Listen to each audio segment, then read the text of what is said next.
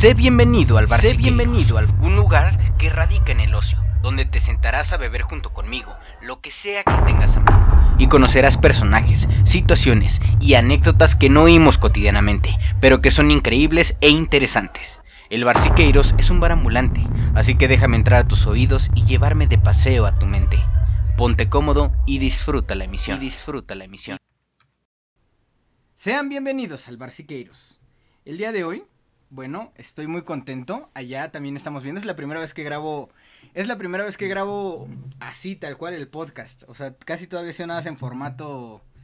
En formato. mm, como tal de audio. Entonces, para quienes estén eh, viendo el video, pues se van a dar cuenta que me encuentro acompañado. Y, y- y nos vestimos de gala el día de hoy para recibir al, al señor Jorgito. Señor Jorgito, ¿cómo se encuentra el día de hoy? Dígame usted. Muy bien, muchas gracias por esta invitación. Pues nos sentimos un poco nerviosos. No es nuestro ambiente, pero vamos a ver qué tal resulta de esto, que pues es emocionante en muchas maneras. Vaya que sí, esta también eh, cabe aclarar que el episodio pasado, la, la invitada del episodio pasado, me reclamó que no hubo bebida alcohólica, esta vez sí hay, ¿qué le parece a usted? ¿Ya se siente más en un bar? Mm, Vaya que sí, vaya que me siento más en, en sintonía con este, el Bar Siqueiros. El bar Siqueiros, Bar exactamente. El Siqueiros. bar Siqueiros, que es el lugar donde alguna vez, ese bar existe, o sea, el, el nombre del, del podcast tiene origen, o sea, Hace, porque hace referencia a un lugar hace existente. referencia a un lugar existente en donde alguna vez Oscar Chávez, el, el cantante mexicano, Este tuvo la dicha de cantarle a, mm, a Gabriel García Márquez la canción de Macondo. Oh, Entonces a mí se me hizo muy épico y dije, yo Vaya. quiero contar historias así de épicas en este podcast. Entonces, de eso se trata. Por eso es el Barciqueiros y por eso estamos pisteando. No es porque seamos alcohólicos, sino que es parte del concepto, señor Jorgito. ¿Es- es que, bueno, un poco de eso, ¿no? un poco hay de eso. un, poco hay de eso, sí. Un poco a lo mejor nada más es mi excusa para estar tomando. Pero, pero es una muy buena excusa, a final de cuentas. Es, es algo bastante creíble, algo que va ad hoc con la personalidad de tanto tuya y, y del podcast. Entonces, este, yo siento que fue una gran elección, muy acertada. Y pues, a, a darle, a darle a ponernos hasta la madre, porque ese es el concepto del podcast, no porque seamos malas personas. Entonces, este, este podcast también, a quien nos está oyendo, lo quiero, quiero mencionar, o sea, es la, es la primera vez que va a ser a la inversa, o sea, es el segundo podcast, pero es la primera vez que va a ser a la inversa. Usted viene a presentarme un personaje, digo, yo voy a leer toda la biografía, vamos a ir este, interactuando un poco con esta biografía. No tuve tanto Muy tiempo bien. para hacer el guion, entonces es directamente de Wikipedia, o sea, les voy a leer el artículo de Wikipedia. Entonces, em, vamos a ir conociendo la historia y usted me va a ir eh, comentando lo que le vaya surgiendo. No tenga pena de, pues, de interrumpirme. La, la cosa es que se dé la plática, ¿va? Ok, me parece una idea perfecta. Entonces, Excelente. a ver qué tal resulta y a ver con el tiempo de, de la bebida cómo nos va además poniendo, van saliendo Van saliendo más cosas. Más También cositas. a los que están viendo, pues no se, no se asusten, me voy a parar en alguna ocasión a servir un poco más de alcohol porque no tenemos producción. Literal estamos aquí usted y yo solitos. Pero, pero bueno, vamos a, vamos a comenzar. Eh, Claro. Dígame, por favor, aquí nos viene usted a presentar a qué personaje histórico tan interesante que dijo, ¿sabe qué? Yo lo voy a venir a compartir al Bar Siqueiros. Vaya que sí es interesante. El día de hoy les quisiera hablar de Haile Selassie. Este, ese es su nombre más popular, conocido a nivel mundial.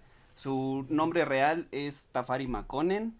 Él resulta que fue el último emperador, emperador de Etiopía y se le mm, se le adjudica cierta relación este mesiánica, ya que hay quienes dicen que es la, la tercera llegada de, de Jesucristo y tiene que ver mucho con este el movimiento Rastafari que no sé si te has dado cuenta o has escuchado en las canciones de reggae eh, mucho que se repite eh, justamente es- ese nombre Selassie o Mm, sí, este sí, sí. se escucha mucho el el I and I o el o, o- o cositas así que se repiten mucho hacen mucha referencia a él ya que mm, digamos que todo surge a que en las escrituras que deja el rey Salomón Sí, sí, sí.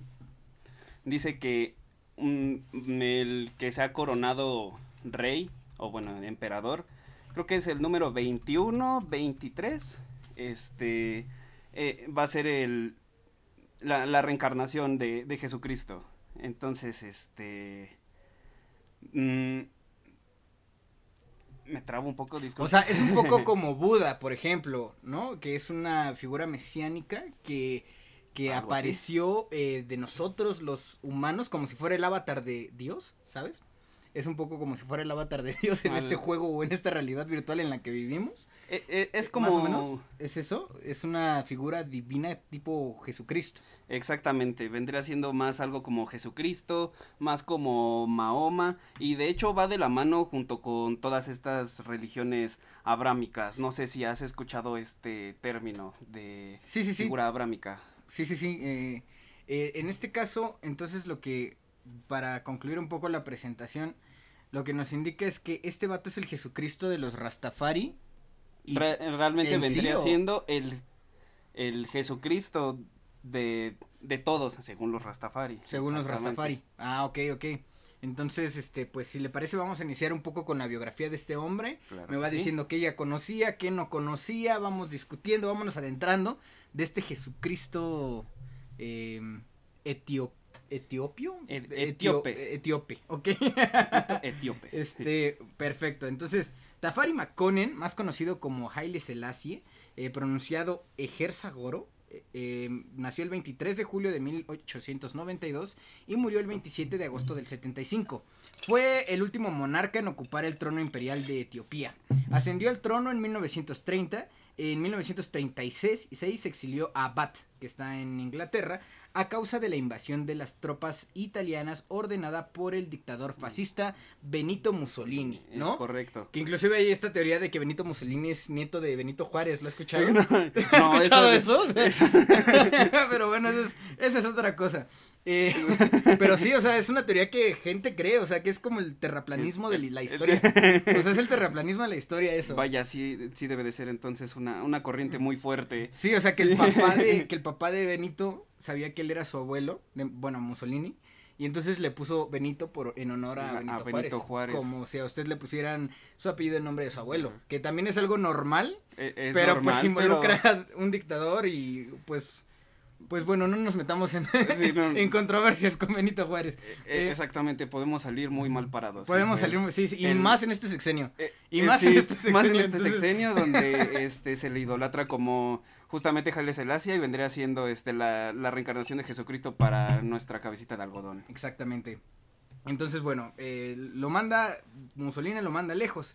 Volvería a su tierra natal hasta el 41, tras la expulsión de los italianos con ayuda de tropas del Imperio Británico. En el 74 fue grabada la usurpación de su trono por la Junta Militar de la Revolución Etíope, encabezada por el teniente coronel Mengistu Haile Mariam, también conocida como Dreg. Desapareció un año más tarde, en, circunstancias no del todo aclarecidas. El Consejo de la Corona de Etiopía aseguró que el emperador fue encarcelado por el Dreg y luego asfixiado hasta la muerte por sus captores el 27 de agosto del 75.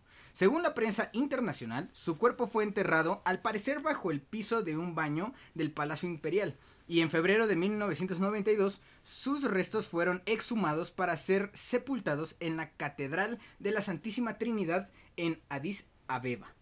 Que de hecho un, dato que en sí el nombre Haile Selassie hace referencia a eso, eh, significa este poder de la Sagrada Trinidad, este justamente haciendo referencia a al Padre Dios, al Hijo y el Espíritu Santo.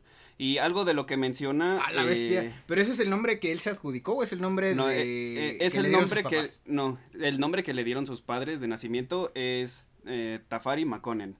Pero al momento de ser coronado emperador de Etiopía, es cuando recibe, por, por, como lo había comentado antes, que era como un tipo de profecía. Este. Que, que el pueblo le puso tal cual Haile Selassie para hacer referencia a que ha llegado ese o que se ha cumplido eh, esa profecía de que llegó nuevamente el Mesías. Por eso es este su significado el poder de la Sagrada Trinidad que ya todos conocemos, ¿no? Que nos han enseñado que es el Padre, Hijo y Espíritu Santo. Y otra de las cosas que este surge como curiosidad de esto, no sé si pues bueno, obviamente viajando en la Ciudad de México, pues te encuentras este con el el metro Etiopía o este toda toda esa zona. Digamos que eh, existe tal cual porque precisamente cuando surge la intervención de Mussolini para convertirla una provincia eh, italiana, eh, Etiopía, este, se va a la cumbre de las naciones Haile Selassie en Ginebra para precisamente pedirle a, todas las naciones que estaban conformadas ahí que les hicieran un paro, ¿no? pues es que pues, Mussolini se está pasando de vergas, está haciendo pues, como crímenes de guerra, nos está invadiendo. Entonces, lo que hacen todos los países es decirle, pues no, no podemos intervenir, no podemos hacer tal cosa, o sea, se les abría porque pues sabían la potencia que estaba siendo este todo lo, lo, que traía Mussolini, ¿no? o sea, él ya tenía maquinaria bastante agresiva, pesada de guerra, entonces eh, sí era una desventaja muy injusta para los etíopes porque pues no tenían esa suficiente capacidad para defenderse. Pues como todo pueblo, ¿no? Pues o sea, nunca vas a tener la capacidad suficiente para enfrentar al ejército y a tu poder ejecutivo. Eh, menos este viniendo de países pues más este desarrollados, ¿no? Como mismísima Italia. Entonces, Exacto. Aquí viene la curiosidad de los muchos países que eh, estaban dentro eh, se encontraba México y fue de las pocas naciones que les brindó alguna, ¿Algún, apoyo, tan solo a él y a, Etiopía, ¿no? Entonces, en solidaridad, ya una vez que se, mm, se pone toda la normalidad, digamos, cuando regresa a ser posesión de Etiopía, Haile Selassie después del destierro, eh, es que manda a, de regalo a, hacer una plaza aquí en, en la Ciudad de México es por eso que también está representado ahí este la estación del metro como Etiopía. Oh, o sea, es por este carnal. Es por este carnal y, muchos sucesos igual han pasado así a través de la historia porque México se ha caracterizado por ser el, amigo, del, mundo. Entonces cualquier pedo internacional es el primero que alza la mano de, no, yo te hago el paro, la chingada. Entonces es por eso que alrededor de toda la ciudad o en algunos estados tenemos este ciertos regalitos que nos dejaron este otras naciones como Japón y que por eso tenemos una excelente relación este de, muchos aspectos. Y la jacaranda no la jacaranda justamente la, la, jacaranda porque el plan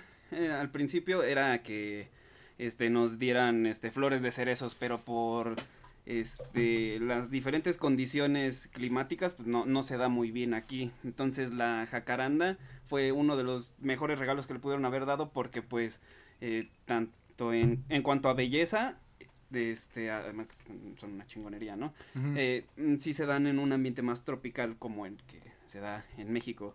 Entonces mm, es volviendo a lo, lo, que teníamos anteriormente es que pues esos regalos son este dados por lo que por lo general de que México e, es este muy dadivoso, ¿no? con otras naciones.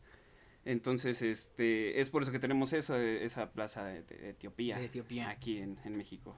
Perfecto, o sea, este, este hombre trasciende no solo la cultura en la que normalmente, bueno, en la que, en, en la que pues normalmente se le predica tal cual como una deidad, sino que afecta al mundo entero, ¿no? Ese es, ese es un poco lo que, lo que sintetizamos aquí.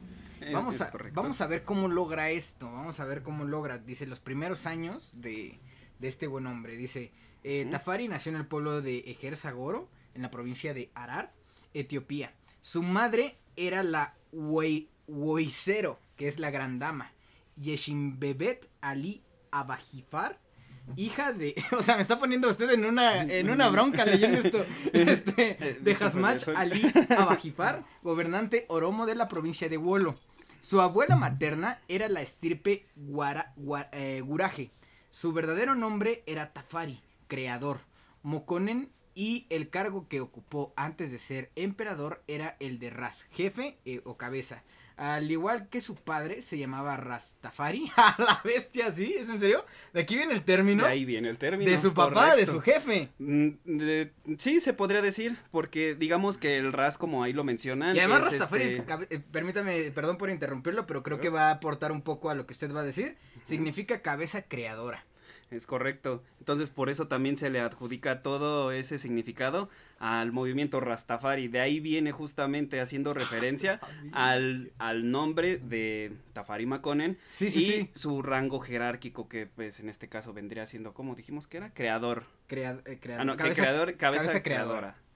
Cabeza creadora, wow, o sea, entonces cada vez que uno habla sobre eh, el, término es, es, muy parecido inclusive al amén, por así decirlo, ¿no? O a términos, eh, algo a términos religiosos que si bien son este empleados en el vocabulario común, tienen un significado que trasciende no solo el significado de la palabra, sino también eh, el, al, alma, ¿no? Y en este caso a la mente, al, al, al psique humano.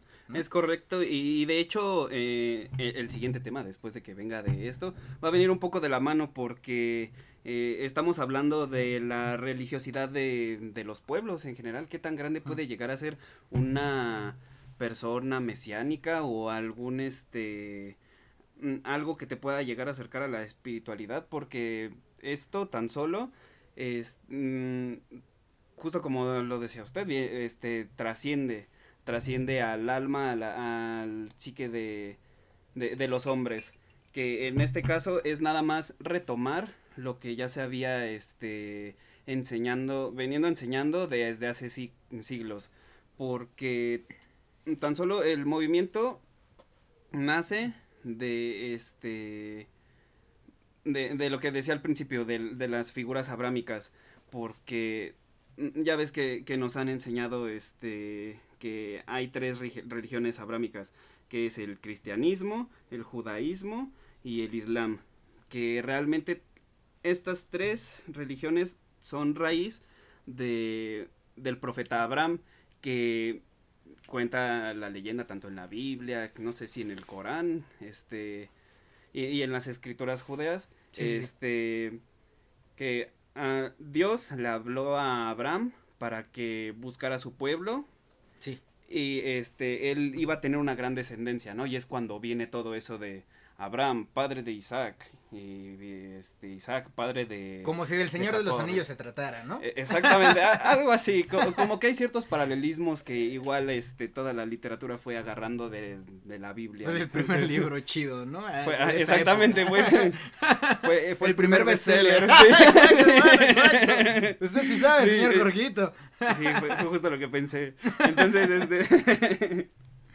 Entonces, vienen todas esas separaciones porque tan, solo el Islam viene de que es uno de, de los hijos de Abraham, porque pues le prometieron una gran descendencia, ¿no? Entonces pues ahí estuvo dando todo lo, que pudo. Sí, sí, Entonces tuvo varios hijos, varios nietos. Dos de sus hijos fueron este Isaac justamente, que ellos y él siguió la, la rama de, de, lo que nace del judaísmo y cristianismo. Y el otro es este Ismael, quien este e, él empieza a, a, desarrollar, bueno, no, no sé cómo haya estado bien ahí, pero de su descendencia de Ismael es de, de donde viene el, Islam.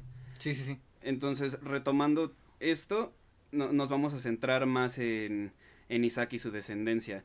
De ahí viene este Jacob. Jacob lo en las escrituras, en el Antiguo Testamento, fue rebautizado como Israel, que este tan, tan solo el significado es de quien pelea contra Dios, porque eh, un ángel, no recuerdo qué ángel, fue quien le, le dio ese nombre, ya que era alguien muy tenaz, alguien este que no, no sé, tuvo la devoción de, de, Dios, tanto como para darle ese, ese nuevo nombre y de Jacob vienen sus doce hijos, que es lo que igual nos dice en la Biblia, ¿no? Que, que son las doce tribus de, de Israel. Entre una de ellas, que es la más popular, que eso es la, la tribu de Judá. Este, de ahí es donde se concentra y viene más pesado el, el judaísmo. esto eh, se empieza a dividir o se divide cuando, cuando llega este, e, e, el surgimiento de, de Cristo, cuando eh, este, llegan los Mesías, cuando llega el Mesías, ¿no? Y pues los judíos son los que están en contra, ellos dicen, no, él no es el judío, shalala. E, él no es el Mesías, porque nosotros no, no queremos en eso, pero empezó a tener mucha relevancia Cristo y pues todo, todos creían que pues hasta ahí, ¿no? Hasta ahí se iba a quedar.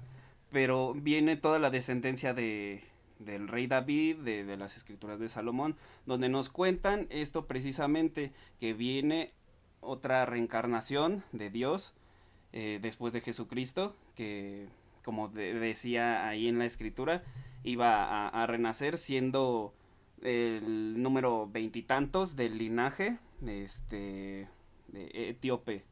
Entonces de ahí nace precisamente y por eso digo que va de la mano junto con estas religiones este abrámicas porque a final de cuentas está se está hablando de este el, mismo Cristo, el mismo Dios. A, final de cuentas lo único que, que cambia es el pues el contexto mmm, ¿cómo, ¿cómo decirlo? El contexto geográfico, porque pues todos eh, empezaron a tener sus distintas costumbres, sus distintas este, ramas culturales.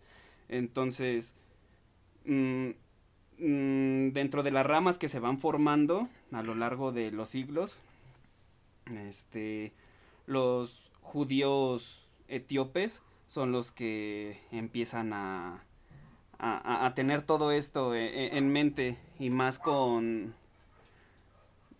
con, todos los, ¿cómo se dice?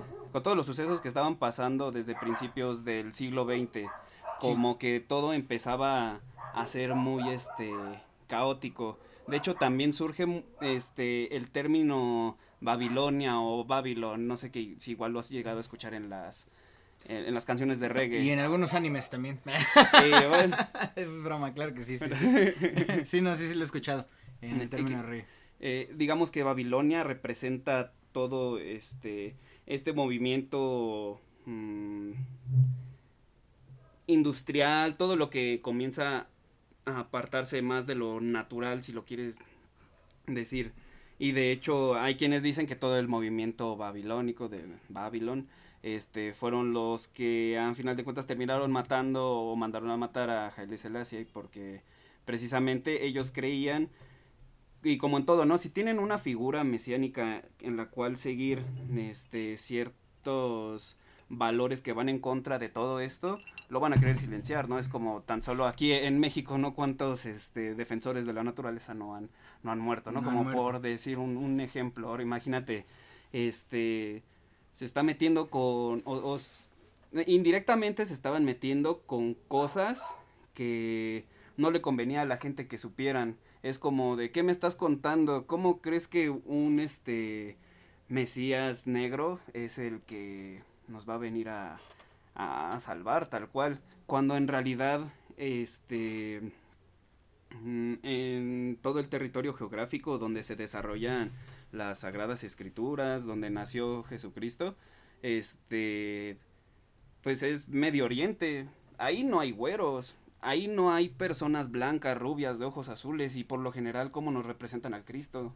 Pues euros, eurocentrista, Eurocentralizado. Eurocentralizado, sí. Exactamente. Entonces, imagínate que, que de pura mamada sea cierto que es la, la segunda, tercera venida de Jesucristo. ¿Cómo le vas a explicar a todo a todos los países que están o que fueron absorbidos y que creen ese dogma de que Cristo es así, se les viene abajo todo un mundo, una mentira. Pero aquí, aquí tengo una duda referente a lo que usted me está comentando. O sea, este vato se supone que pues podría llegar a ser la reencarnación del mismo Jesucristo o es otro Mesías aparte. Es, es, es como a lo mejor mm, Buda y, y acá Jesucristo y acá este, este carnalito. O sea, o es una reencarnación del mismísimo Jesus. Eh, es que, es, que él, en sí, eh, dentro de, pues, la creencia, ¿qué es? O sea, él es reencarnación Es- o es otro es- personaje?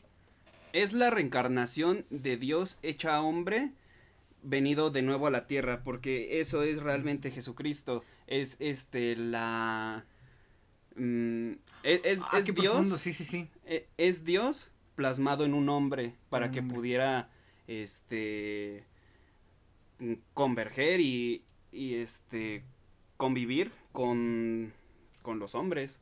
Eh, al menos esa es la única manera más directa que tuvo Dios para poder venir y bajar a- además de cualquier este otro cataclismo o, o intervenciones en sueños o cosas que, que él solía hacer. Entonces, lo que narra esta mm, leyenda, esta profecía, es que otra vez Dios va a venir a, en, en forma de hombre a la tierra. Y de hecho, hay quienes dicen que que es muy acertada la teoría, ya que no, no sé si has llegado a ver las imágenes de el- la, la manta con la que fue cu- cubierto Sí, que- que Jesucristo, se que se quedó. Calca su, su cara prácticamente, ¿no? Exactamente. Hay imágenes en las que es retratado eh, e- esa silueta junto a la cara de Haile Selassie. ¡A Y es la más y es, es y más acertado, es más Ah, acertado que, sí, sí. que el, realmente el, el barbón que, que nos muestran, porque si te das cuenta, pues sí tiene todos esos rasgos, este... Sí, ¿no? Sí se parece. Mediterráneos. De hecho, hubo un, una vez este, un intento de recrear el, el- la cara de Jesús Cristo. Y pues te muestran como que. La voy a poner este eh, ahorita. Eh, de hecho, ya la ha visto usted. Sí, me imagino que ya la ha visto, ¿no? Sí, sale, en sale 3D. totalmente Y se parece más a este carnal. O sea, ahorita voy a poner una de, de este Tafari Macone, ¿no? Este, y una de Jesus. Y realmente, o sea, no lo había notado, pero sí se parecen demasiado. Sí, son bastante sea, parecidos. Entonces, eh, aquí, aquí otra pregunta. Muere él, pero antes de él y después de él. O sea, es decir, antes de Tafari y después de Tafari. ¿Existen otra reencarnación de, de Dios? O, o sea, según los Rastafari. O va a venir en algún momento específico una nueva reencarnación. Mm, tal cual, eh, y lo que yo tengo entendido de, pues, este, lo que he escuchado, porque, pues, de, desde morro yo estuve como que muy metido en eso de la religión, al menos muy cristiana. Sí. Se dice que la, la siguiente vez que venga eh, Jesucristo, o que haya una intervención divina tal cual de Dios, que como lo, lo muestran en las caricaturas, que de plano va a bajar, el día que baje y saque su pinche mano, es cuando ya va a valer madre todo. Es cuando de plano este viene el, el llamado Armagedón, el- la llamada recogida, la, la cual este La recogida. la, recogida, o sea, va a ser este va, Sí, sí, sí. va a ser una recogida para todo aquel que no sea creyente y va a ser una recogida de hacia el cielo para todo el, aquel que pues desde el principio estuvo de, de su lado, ¿no? Sí, sí, sí. Eh, entonces, este, una una llegada posterior a él no habría, pero ah, varias interpretaciones del Antiguo Testamento narran a que precisamente en esas épocas de Abraham y Moisés, este, simultáneamente, había una persona llamada Melquisedec, que él, este, no tenía mucha relación, este, tal cual con Abraham, pero él era una especie de sacerdote, que él tenía de alguna manera mm, todas esas creencias monoteístas, porque también en Etiopía, antes de que se convirtieran en, en cristianos creyentes, porque antes de convertirse pues en, en otro tipo de creyentes, creían este eh, en el cristianismo y antes creían en en el monoteísmo egipcio con Ah, este Con Atón. con Atón Sí, sí, sí. con el, el rey Akenatón El, el papá de Akenatón. el ¿no? papá de Sí. que- eso Sí, sí, sí. Ju- Justamente eh, era eso en lo que lo, lo convirtieron y al ver que era igual algo monoteísta, algo que lo podían este como que Palpar. pal- ajá, a- algo que lo podían este como que intercambiar es como de ah pues eh, este lo que dicen los cristianos este es muy similar a lo que decimos nosotros a lo mejor es el mismo güey Eh, entonces para ellos este la fue no fue tal cual pero fue como cuando los españoles hicieron lo de ¿cómo se llamaba? La Virgen de Guadalupe y Tonantzin, ¿no? con, Tonantzin, exactamente.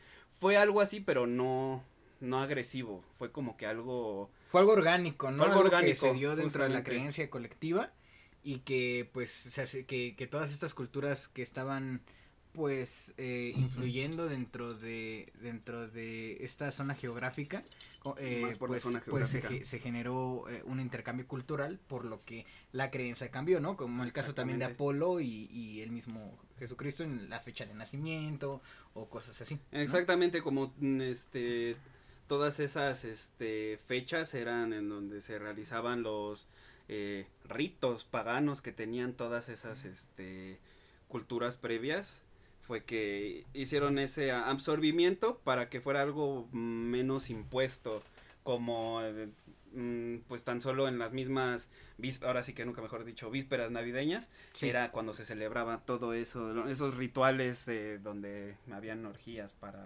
aquello de mm, las celebraciones hacia las deidades este fértiles o para la fertilidad. O sea, un poco en conclusión con la respuesta es, sí es posible que venga otro, otra personificación tipo Tafari, tipo Jesucristo, pero ya cuando veas a, a Dios tipo Evangelion, güey, es cuando ya valió madre. Sí, de, O sea, ya cuando ves ángeles aquí caídos del cielo y tú necesites unos, eh, ¿cómo se llaman estos robots? Este, unos Evas. unos Evas, güey, ahí es cuando ya vas a decir, ¿sabes que Ya valió madre. Mientras tanto, puede llegar o no puede llegar, Eh, no, O, o, o, Ya. sea, o es sucesivo, o qué pasa ahí, o sea, no ¿hay no un Jesucristo sucesivo. entre nosotros en este momento? De hecho, hay algo que la no sé si llamarlo religión, la religión Rastafari promulga eso precisamente, que a, a diferencia de eh, las otras costumbres que tienen las demás religiones como católica, cristiana, musulmana, que todo es este, si vamos a alabar a nuestra deidad, eh, todos vayan a arrodillarse, no, realmente lo que ellos predican es que Dios está en todo y en todos. Es este también mencionan en las canciones de reggae mucho el I and I, yo y yo, que hace referencia a que Dios está dentro de todos nosotros, por lo tanto, este mm, Dios este puede ser bueno o malo dependiendo de nuestro ser.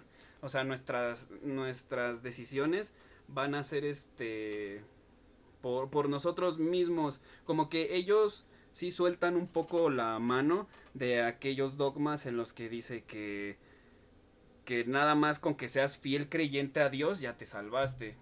Por tan solo el cristianismo, eh, y de hecho eh, eh, eso es una crítica que, que los convierte en un hack, porque ellos dicen que si en el último momento de tu vida tú aceptas a Cristo como tu único Señor y Salvador, ya chingaste, porque ya, ya te vas al cielo, te vas al lado Que es de como Él. un caso este güey con el que los crucifican, que el que está a un lado, no me acuerdo cómo se llamaba, que le decía, no, yo sí creo en ti al Chile, y le dijo, ¿sabes qué? Tú me vas a acompañar en el reino de los cielos, estos güeyes van a tener a Hitler en unos años, ¿no? Es, es algo, o sea, más es o algo menos. justamente así. Entonces, o sea, e- está, está bastante interesante, está bastante interesante. Y, ay, se me fue la pregunta que iba a hacer. Ya me estaba pegando esta, esta madre, señor Jorgito. a, a mí No también. sé y- usted, y- no sé usted, creo que vamos a hilar un poco más referente a, a la vida, ¿le parece? Claro que Este, sí. dice, la palabra ras, eh, que, que, bueno, todo esto surgió, para quien ya se perdió un poco, Sí. surgió de- del, del, te- del término rastafari, ¿no? La palabra ras en idioma amhárico eh, significa literalmente príncipe, y el vocablo tafari se traduce como aquel que merece respeto, entonces es, es como un, cuando tú le dices, ese carnal rastafari, estás hablando de un güey que... Que literalmente le estás diciendo, oye, mereces mi respeto, hermano. Ustedes Eh, de la Exactamente, tiene todas esas connotaciones que mm, uno, precisamente como, como lo decías, por pertenecer ya a nuestro lenguaje más este coloquial, pues no nos ponemos a reflexionar pues tan solo de dónde viene todo, todo eso, ¿no? Es como el, el ojalá, eh, que, pues, que significa qui- o sea, de quiera Alá, o sea, Dios quiera. Dios quiera. Es como Ah, igual todo esto. Exactamente. Aquí eh, nos muestra un poco de, en el inicio, dice, el padre de Halie, Selassie, si se pronuncia así, Haile Eh, Selassie. ajá. Era Ras Kononen, co- eh, Makonnen, perdón, eh, Woldemikael Gudesa, gobernador de Arar. Ras Makonnen sirvió como general en la primera guerra ítalo-etíope, teniendo un papel clave en la batalla de Adwa. También era por línea paternal Oromo, pero la madre Amahara Aile Salacie fue así capaz de ascender al trono imperial. A través de su abuela paterna, Wosero eh, Tenannewok Salhe Selassie, también era tía del emperador Manelik II, e hija de Negus Sale Selassie de Shewa. Como tal, Haile Selassie siguió el linaje eh, descendiente de Maqueda y de un antiguo linaje eh, recogido en el Quebra Negast. Un linaje que remonta, según esta fuente, hasta la reina de Saba y el rey Salomón del antiguo Israel. Ras Makonnen era primo del emperador Manelik II, pero lo que, lo que tuvo una gran influencia como consejero en la política del imperio. Este ámbito familiar fue realmente importante para la infancia y juventud, puesto que su padre vio oportuno a Tafari Makonnen, al igual que su primo hermano Ras Imru Aile Selassie, se eh, instruyera para prepararse en el liderazgo político. Tafari Makonnen fue educado en una temprana edad por un eh, misionero jesuita francés. Entonces como que aquí hay una apertura cultural, ¿no? Un poco en su educación, de quien apareció la, eh, la, esta lengua, junto al armánico y al etíope clásico. Tras sus primeros años de enseñanza, Tafari Makonnen recibió una educación formal en la escuela de Manelik Addis Aeba. También recibió instrucción en Arar como Abba Samuel Walden Kahin, un fraile capuchino etíope, y el doctor Vitalien, un cirujano de Guadalupe no sé si de Guadalupe acá. pues puede, ser igual este de, aquel lado del charco, ¿no? Hay muchos este Hay muchos Guadalupe y, más allá también. Eh, ya como gobernador en 1906 Tafari asumió el cargo como gobernador titular Celale, una provincia de relativa importancia, lo cual le permitió continuar sus estudios en 1907.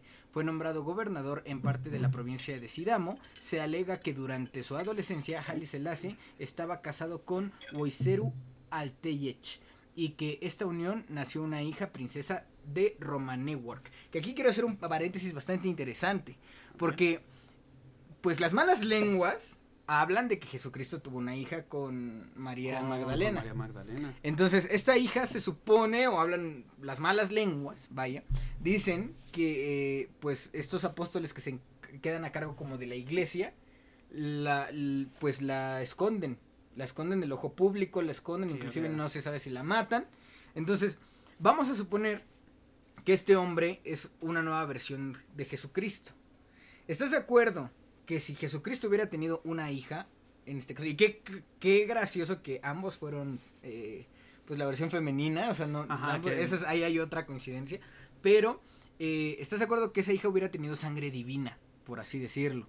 Como si fuera el equivalente de un semidios o un semisemidios, porque Dios es Dios, Jesucristo podría ser como el equivalente a un semidios, y este, y, esta hija ya sería un cuarto de Dios, por así decirlo, ¿no? Pero de todas formas existiría un linaje divino entre nosotros. Entonces, ¿tú consideras que, que, que la hija de, eh, este, nació la, eh, la princesa Romanewok, que supongo, este, ya habrá fallecido, em, también, o toda su estirpe eh, ya tenga algo de divino dentro de ellos y cómo es que a lo mejor también inclusive eh, podrían existir descendientes del mismísimo Jesucristo. ¿Crees que tengan cierta divinidad? No creo que tengan cierta divinidad, ya que este podría ser muy intuitivo, ¿no? Ya que pues nos podemos basar a, a lo genético, ¿no? De que este sí, una célula divina, por así decirlo. Una, una, célula que explota. No, no es, este no, no siento tal cual que sea tal cual este un, grado de divinidad por venir este de esas de esas personas justamente. Porque de hecho en la actualidad todavía hay descendientes descendientes vivos de Tafari Makonnen que realmente han sido muy este mm, subyugados desaparecidos casi del medio del ojo público. del ojo público porque realmente y ah, otra cosa interesante a la que quería hablar es que a pesar de ser este mm, visto como un, una figura mesiánica, no hizo mucho realmente por el, el, el pueblo de Etiopía. Este, tal vez hizo una que otra reforma para este el, el crecimiento de, de, de, Etiopía, pero fueron intentos muy este tímidos como para de verdad este haber un cambio y de hecho es por eso que explota esa revolución y lo llaman el último rey de Etiopía porque después de ahí comienza una presidencia, una república uh -huh. que pues al, terminar como al principio de toda república, ¿no? Termina haciéndose un imperialismo, un este, un, un imperio. Eh, entonces, este... Es decir, el extremo... Es decir, el extremo negativo, ¿no? Como, el, exactamente. Como o sea, a lo que siempre va a tender algo que inicia. Exactamente. Y, y, de todas maneras, este, el hecho de que venga algún Mesías, eh, si lo pensamos de la manera más fría posible, no dejan de ser hombres, por más este sangre que tengan divina, por más mitad de Dios que sean, mmm, yo siento que no dejan de ser humanos, o sea, a, lo mejor están todas esas, ¿cómo se dicen?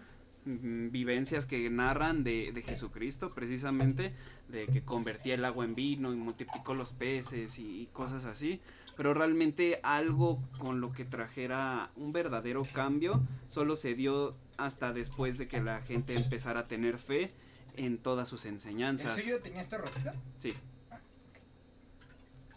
Entonces volviendo a la pregunta no creo que alguna de su descendencia pueda tener algún grado de de divinidad, de por así decirlo. Es, es, decir, lo que usted piensa es que la divinidad no es heredable, no es, no es transmisible, es algo que eh, yace más en el alma que o en el espíritu o en la psique o en la idea de existir o, o como tal en el tonal, como, como dirían, pero no en, algo, en un sentido biológico, no se podría no se podría transferir en este caso, entonces los Rastafari pues no toman, a pesar de que este linaje es bien sabido que continúa, los descendientes para eh, los Rastafari no son considerados como una eh, divinidad al igual que eh, quien inicia esto. ¿no? Exactamente, por eso este al único al que se le rinde algún tipo de adoración o culto resulta ser a, a a Haile Selassie.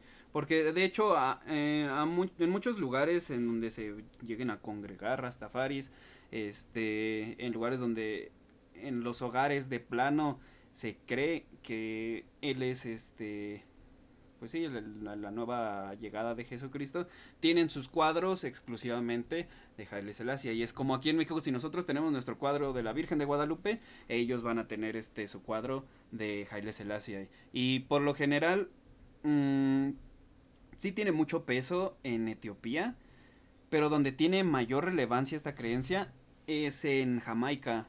Ok. Que los jamaiquinos sí son pues Rastafari casi de nacimiento, ¿no? He visto. Exactamente. He y, visto algunas cosas bastante y, buenas. Y todo tiene. bastante buenas. y, todo tiene este un, un motivo. De, de, esa historia no, no la recuerdo muy bien. Uh -huh. Pero tiene que ver con un periodista. Este.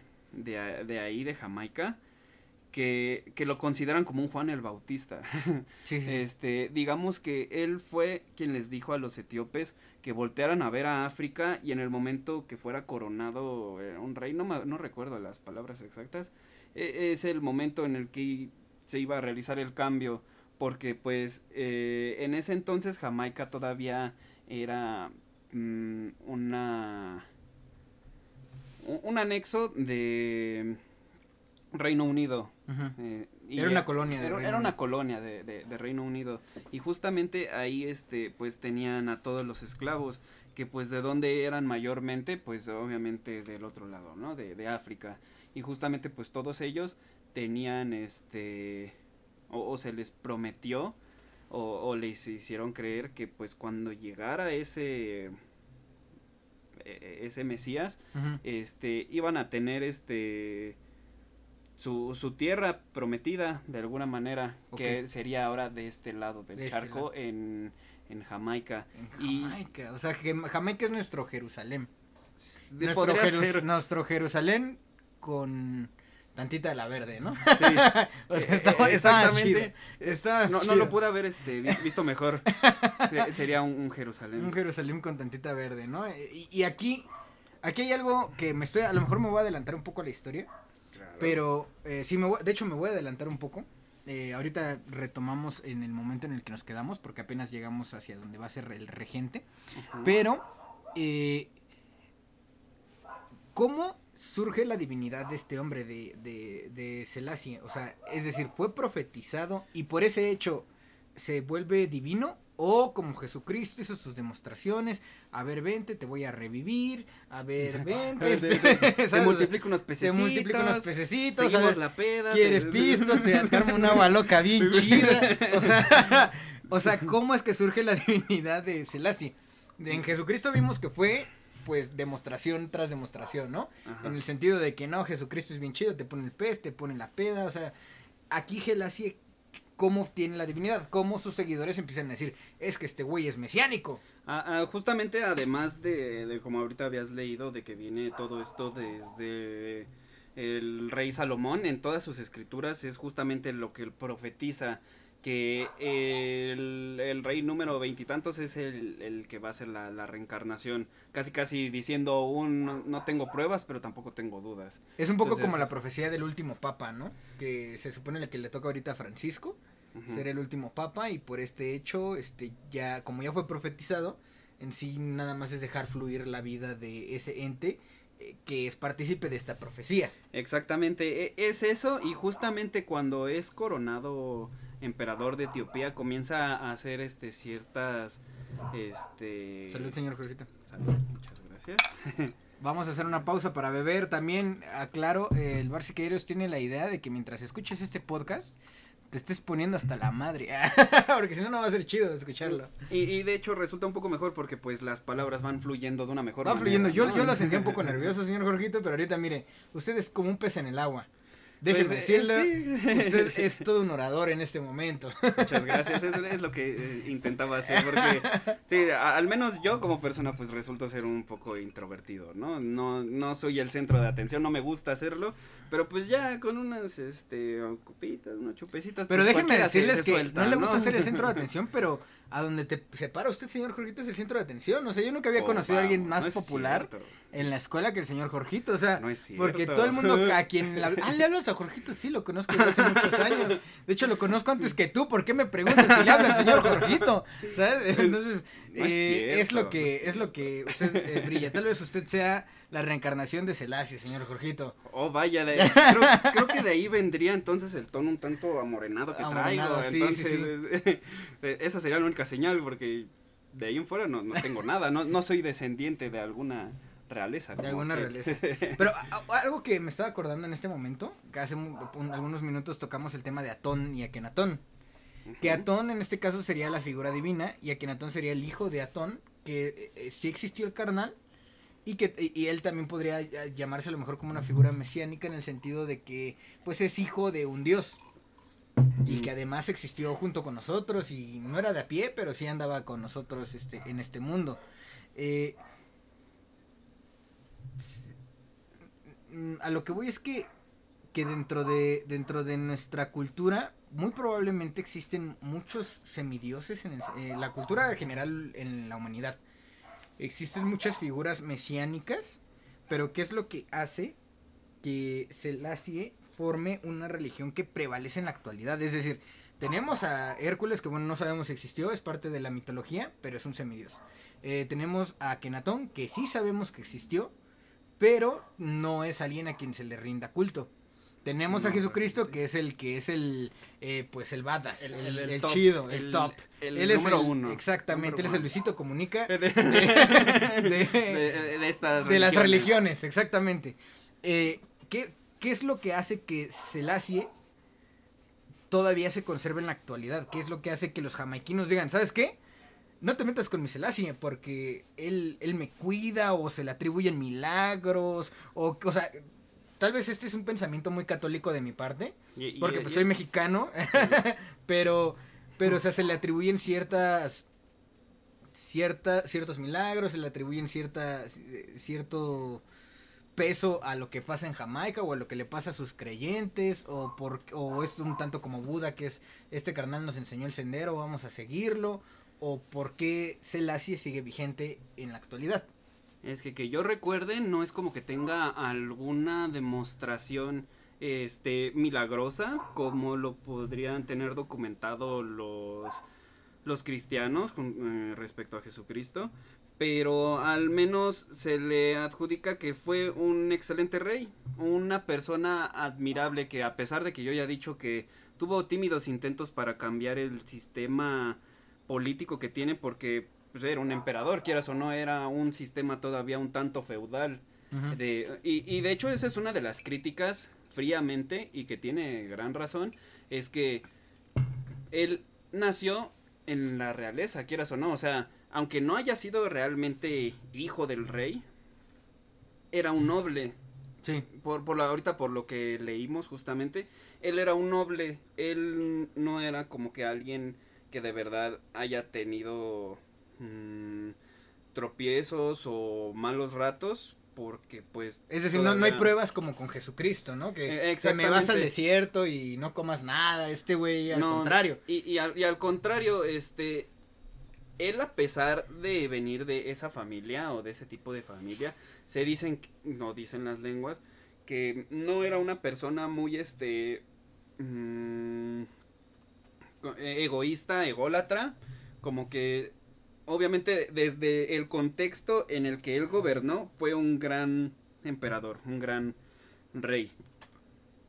Digamos que él, él eh, cuando fue coronado nunca supo o nunca le pasó por aquí que este al menos el fin monárquico de Etiopía iba a llegar, al contrario, ¿no? Eh, iba a seguir después de, de, de, tanta lucha, ¿no? Porque a, a, a, final de cuentas, si te quieres remontar a, hasta milenios atrás, Etiopía yo creo que fue el único país que no fue intervenido o que fue colonia de alguien hasta que llegó Mussolini en toda su historia.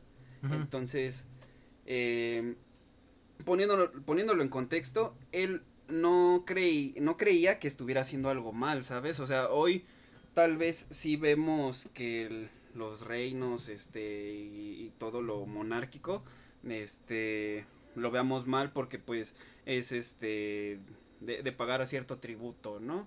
O sea, todavía eso lo tenían muy arraigado. Y, que lo seguimos viviendo, pagamos impuestos, vaya. Eh, exactamente, pero no de una Por manera... algo tienes RFC. Ese, no, maldito SAT.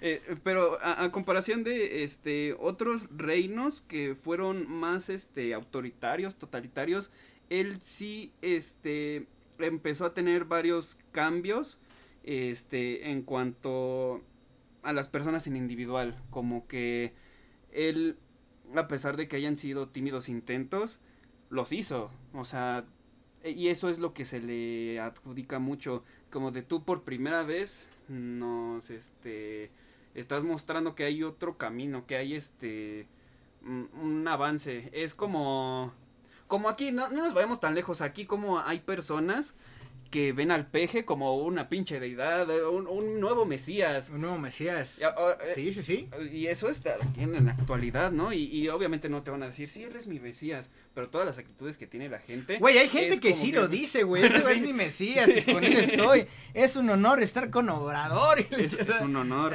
justamente. Entonces, viene de la mano con esto que ya reflexionándolo hasta podría ser un tanto populista, entonces el pedo, ¿no? Este Selassie, ¿crees que sería populista? Mm, no, no adrede. No adrede. Tal, vez este precisamente es que quieras o no mmm, va, van llegando toda un chingo de ideas a tu mente cuando miles de personas creen que eres la reencarnación de Dios, o sea, sí, güey. si, sí. si hoy te si hoy 100 personas se juntan allá afuera de tu casa a decir que tú eres Dios, o sea, tal vez no tengas un pensamiento luego, luego así, tal vez, no, sino que luego, luego vas a andar maquinando ideas, es como de, güey, ¿qué pedo? ¿En qué momento? ¿No? O sea, raro. Entonces, aquí hay algo así como que me maltripió un poco, en el sentido de que, que es justo lo que te estaba preguntando hace unos momentos, la, sobre la princesa Romanework, Romanework este, que es la hija de, de Selassie, ¿no? que no es divina por el hecho de, de haber nacido de él, por ser su esperma, Sino que eh, piénsalo, güey, o sea, somos como nosotros como que somos estamos en un juego y somos personajes seleccionables, güey. Lo único que nos diferencia entre entre todos es si el jugador que está afuera, güey, de nuestra realidad nos selecciona para jugar, güey. ¿Sabes? Entonces, en ese sentido, pues sí, todos somos Dios, güey. Tenemos la posibilidad de serlo, pero no somos divinos porque no nos ha seleccionado el, pues el jugador principal, güey. Y entonces vivir como que en un eterno, este, en un eterno posible eh, jugabilidad para, para el, para el jugador, para, para este, para este Dios que está jugando nuestro juego, te hace posiblemente o, o somos muy em, probablemente futuros dioses, güey. ¿Estás de acuerdo? Lo único que diferencia entre Selassie y uno es que el jugador lo, seleccionó a él. A lo mejor le gustó su skin. y lo seleccionó, güey. Y es Dios, güey. O sea, entonces, pues no es a lo mejor genético y transferible porque no, se, no te selecciona no te selecciona este la genética, no te No. selecciona las reglas del juego, no te selecciona el algoritmo del juego, te selecciona quien está jugando. A- al menos en estas cuestiones, sí, porque si nos vamos este, a, a los reinos, pues tan solo al de Inglaterra, pues sí, ahí sí es hereditario, ¿no? El poder en los reinos. Pero en, en este caso, e- es como tú dices, a lo mejor, este... Tal vez no de que nosotros estemos, este latentes a que podamos ser cualquiera de nosotros alguna especie de mesías, sino que puede que ya esté predestinado, pero pues la gente no lo va a saber, pre- precisamente porque es como cuántas veces se han dado alarmas falsas, no tan solo del fin del mundo. Ahora imagínate cuántas veces no se ha dado las alarmas falsas de que viene el Mesías, de que viene el chingón, que existe en todos lados, como igual lo, lo decíamos hace, hace unos momentos, que en todos lados a lo largo de la historia en algún momento alguien este lo han considerado Mesías o se ha autoimpuesto el cargo de Mesías. Como el caso de Akenatón, ese güey sí se lo adjudicó, nadie dijo, oye, tú eres mesiánico, ese güey dijo, no, yo soy mesiánico. Y entonces hablamos de un Mesías autoadjudicado en ese caso. Con Jesucristo hay una teoría que dice que ese vato vivía como que en unas, pues cavernitas, como que en un este, ¿cómo decirlo? Em, en unas cuevas como eh, con una pseudo religión, que en este caso se volvió la religión más poderosa del mundo, pero que él nació creyendo que era el Mesías, o sea, que él no mintió realmente, o sea, que, que lo educaron sabiendo que él era el Mesías y por ese hecho logró lo que logró. E- Es que mm, hay muchas interpretaciones a- ante todo eso porque los relatos bíblicos entonces cómo los deberíamos de tomar como tal cual reales, como una fábula que tiene algún tipo de moraleja o como algo a- abierto a interpretaciones, porque si. Jesucristo creció con la idea de que él era el Mesías, es porque a huevo, porque pues en algún momento su papá le dijo, no mames, tú naciste porque vino una paloma y nos dijo, So, obviamente ahí él va a saber que, que es el Mesías, porque es como de, ay cabrón, pues desde que nací, pues mi mamá es virgen. güey". Sí, o sea, eh, ahí, ¿y ¿qué otra explicación puede haber? O sea, si ustedes omiten la plática sobre educación sexual con su hijo, es probable que crea que es mesiánico el cabrón. Entonces, edúquenlo. Pero, pero es, es que también es plausible porque, por ejemplo, está esta etapa fecal, ¿no? De los bebés. Que si tú, este, pues, regañas a un bebé cuando se hace popó en- del 1 al tercer año, pues lo vas a hacer tímido, ¿sabes? Y si le aplaudes cada caca que hace el güey, pues lo vas a hacer extrovertido. O sea, realmente sí nos influye desde los primeros años cómo nos percibe quien nos procreó. Entonces, si a ese vato, no voy a decir ese güey porque qué tal si me manda Ese cáncer. güey- en, en dado caso ya nos escuchó y- Señor, este, pero qué tal si ese vato todo el tiempo le dijeron, tú eres Dios, tú eres el Mesías, y pues se la terminó creyendo, ¿sabes? Eh, es que, que yo recuerde también. Y, este, y lo mismo pasa a lo mejor con él, perdón que te interrumpa, pero lo mismo pasa con Selassie, porque fue profetizado su nacimiento.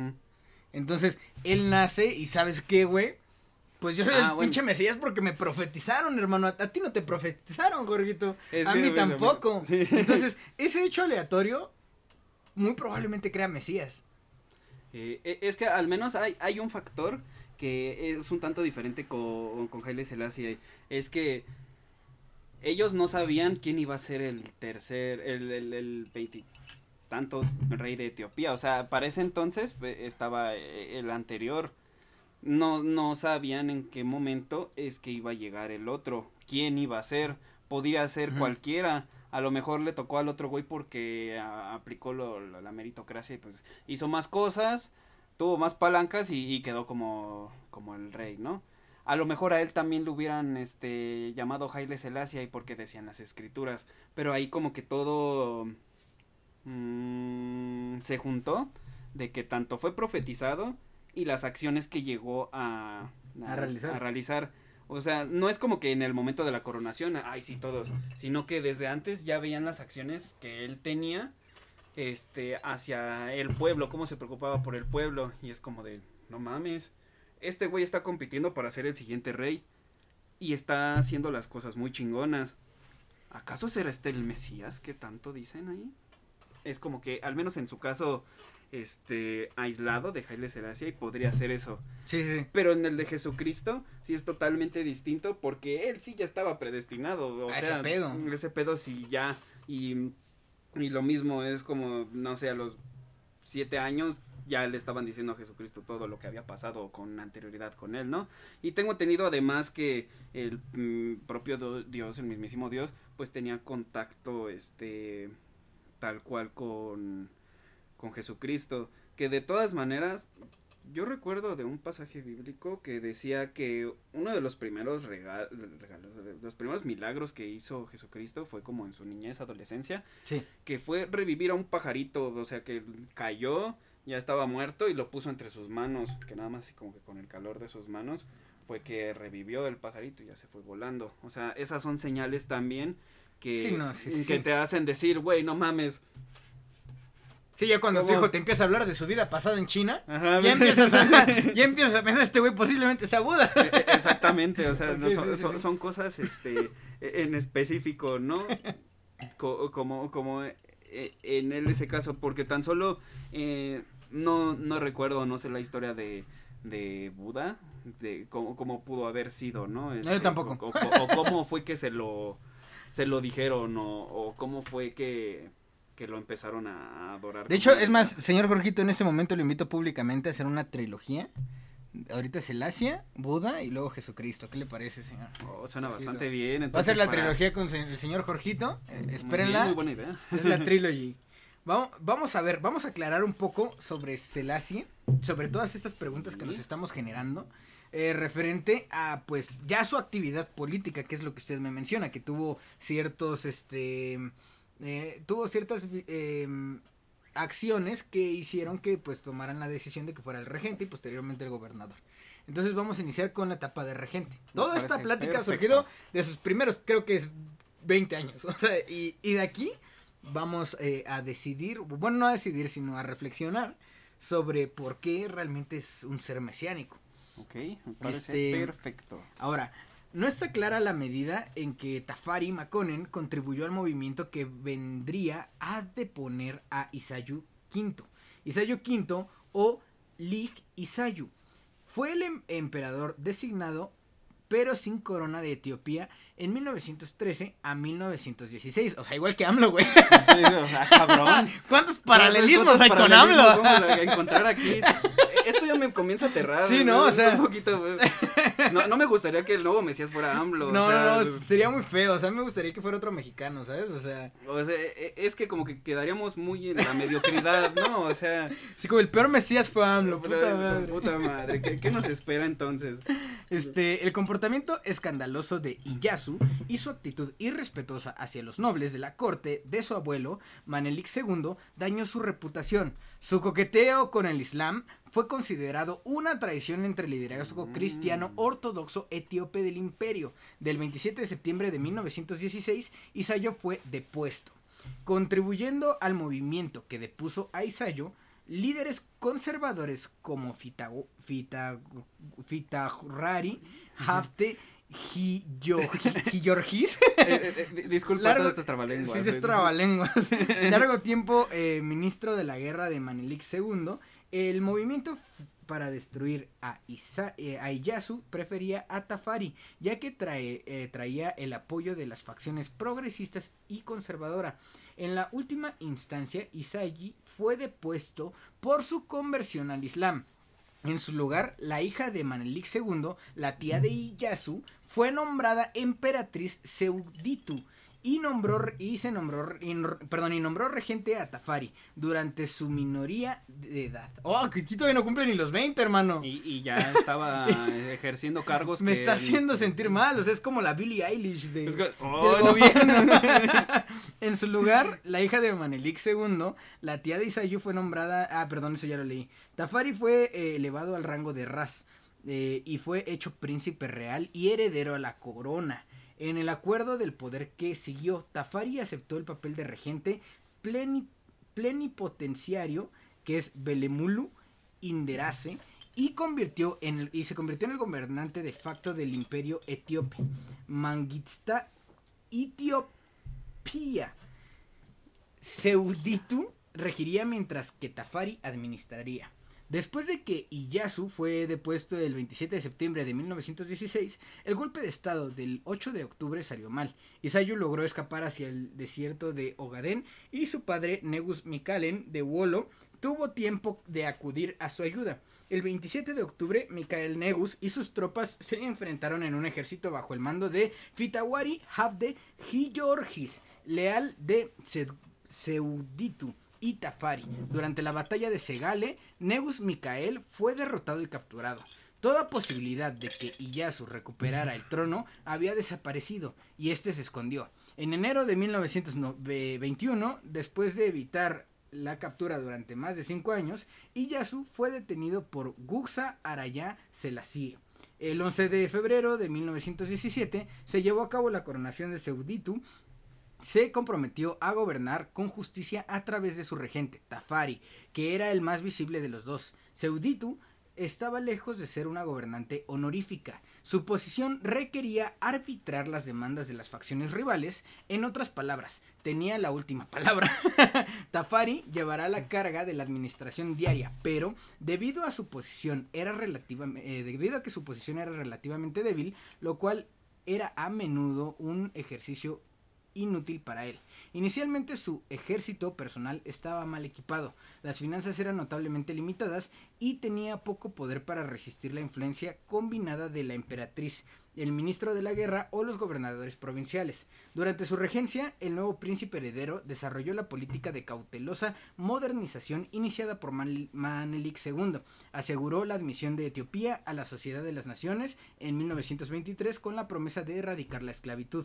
Cada emperador, desde Teodoro II, había hecho proclamas para apoyar esta causa, pero sin efecto. La práctica persistió hasta bien entrado el reino de Haile Selassie, con una cifra estimada de 2 millones de esclavos en Etiopía a principios de 1930. ¿Qué le parece? O sea, esto es como su actividad de regente. Ya para 1924, Ras Tafari, es que suena muy raro decirlo. Sí, suena, suena, suena raro. Suena igual raro me generaba separado. un poco, un poco de conflicto. Eh, viaja por Europa y Oriente Medio visitando Jerusalén, El Cairo, Alejandría, Bruselas, Ámsterdam, Estocolmo, Londres, Ginebra, Atenas. Lo acompañó un grupo que incluía a Ras eh, Seyum Manga- Mangasha de la provincia occidental de Tigre, Ras Ailu Tekle Ai- eh, de la provincia de Goham, Goham o Goyam, no sé cómo se diga, Ras Mulugeta y Yegasú de la provincia de Ilúvador. Ah, eso suena como del Señor de los Anillos. Sí, Ras es- de la. Exactamente. Betergena, eh, Betergeta, perdón, Heru Welde Selassie. Eh, el objetivo principal del viaje a Europa fue obtener apoyos internacionales para Etiopía. Pu- eh, pudiera tener un acceso del, eh, al mar. En París, Tafari supo que por el ministro francés de Asuntos Exteriores que este objetivo no se lograría. Sin embargo, a falta de ello, él y su séquito eh, inspeccionaron escuelas, hospitales, fábricas e iglesias. Las reformas se hicieron siguiendo modelos europeos, ya que Tafari era cuidadoso por la presión europea para protegerse contra el imperialismo económico. Tafari requirió a todas las empresas eh, tuvieran al menos parte de su propiedad en manos locales de su campaña de modernización. Comentó, necesitamos eh, progreso europeo, solo porque estamos rodeados por Europa. Eso es a la vez una ventaja y una desgracia. Que también es algo interesante esto, ¿eh? La, eh, la política un poco proteccionista en el sentido de que estaba buscando que, que existieran en, en, negocios locales y a la vez, eh, pues, esta presión de Europa la supo manejar pues levemente, ¿no? Sí, ¿Usted qué piensa? ¿La, la, la, la manejó bien? ¿La manejó mal? Pues la empezó a, a manejar un, un tanto bien ya que como ahorita lo que acabas de leer, este los anteriores regentes no es como que de plano fueran los mejores, hasta se podría intuir que eran bastante corruptos en varios sentidos porque no dejaban realmente algo para la, la sociedad etíope.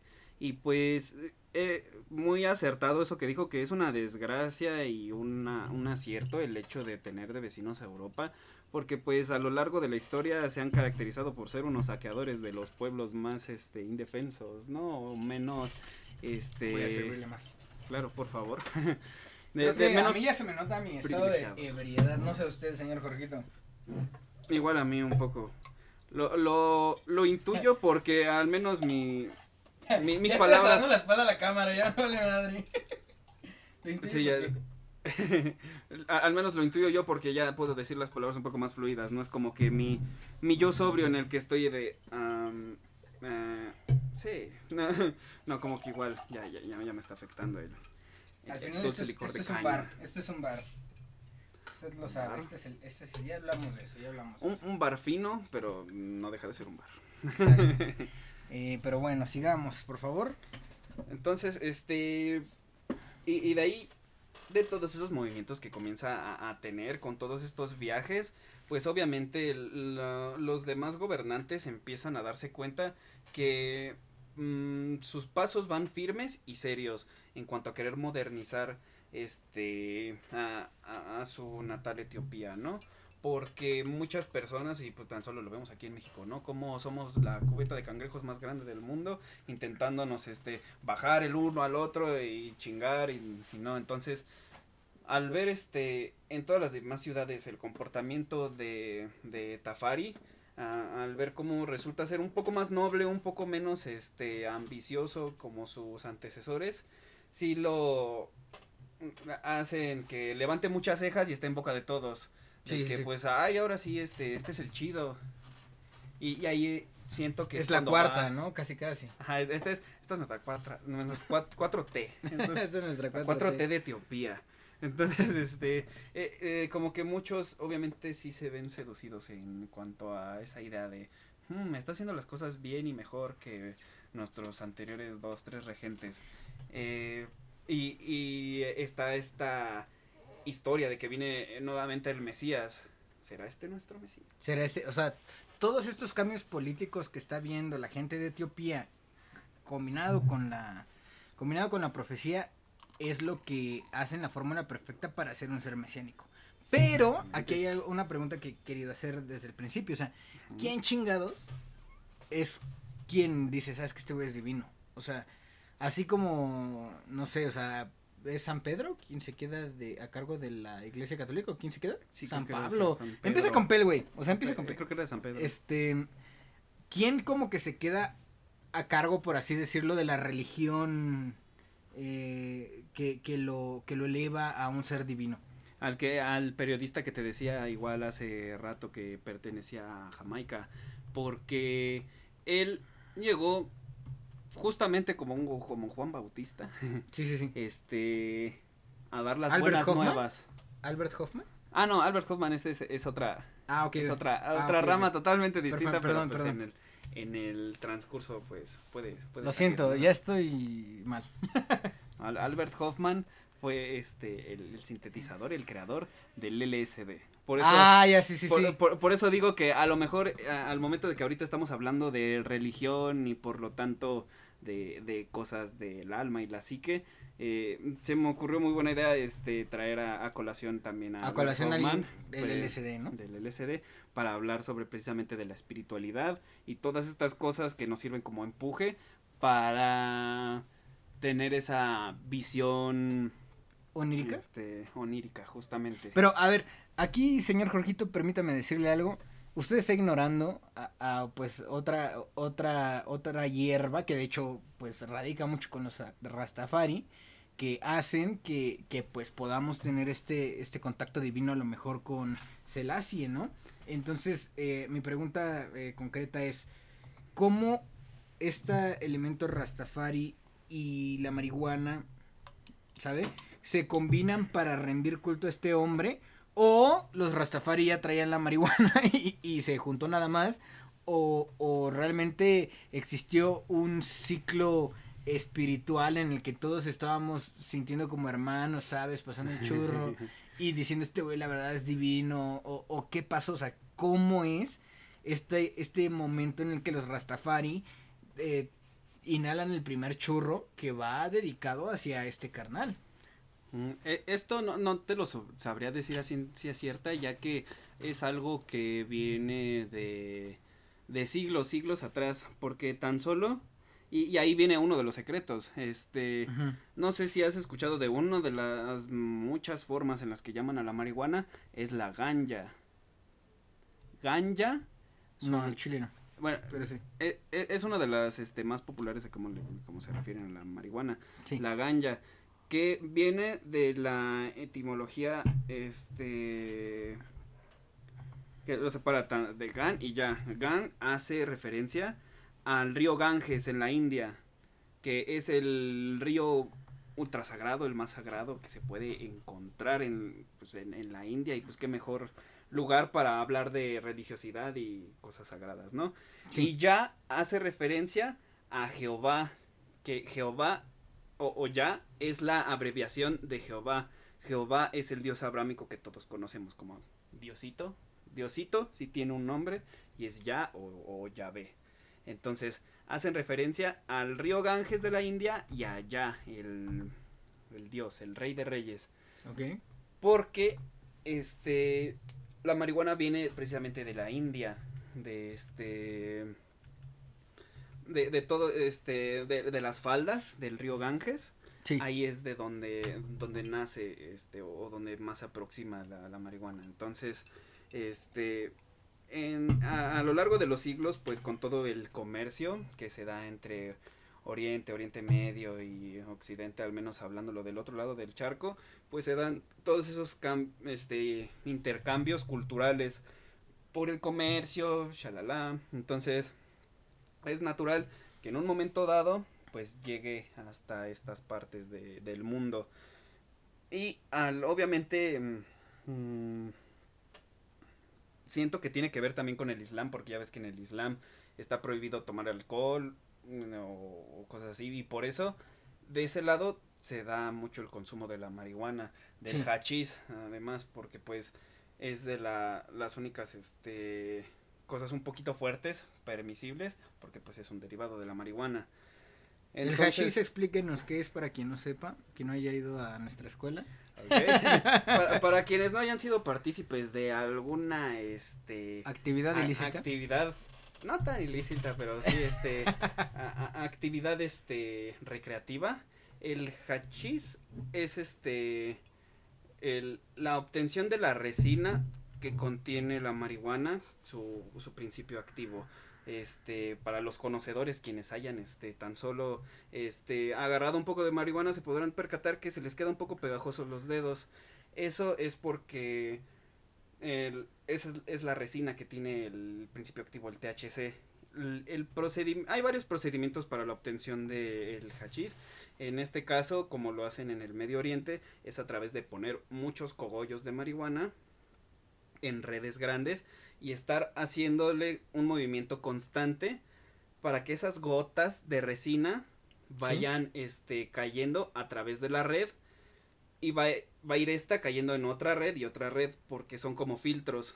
El primer filtro es de una red grande que mientras tú le vayas haciendo así, pues se va a caer ese material y además pues este ciertos desechos de la misma hoja, ¿no? Entonces abajo hay todavía otra red en la que se le sigue haciendo así para que el material que vaya cayendo hasta abajo sea más puro.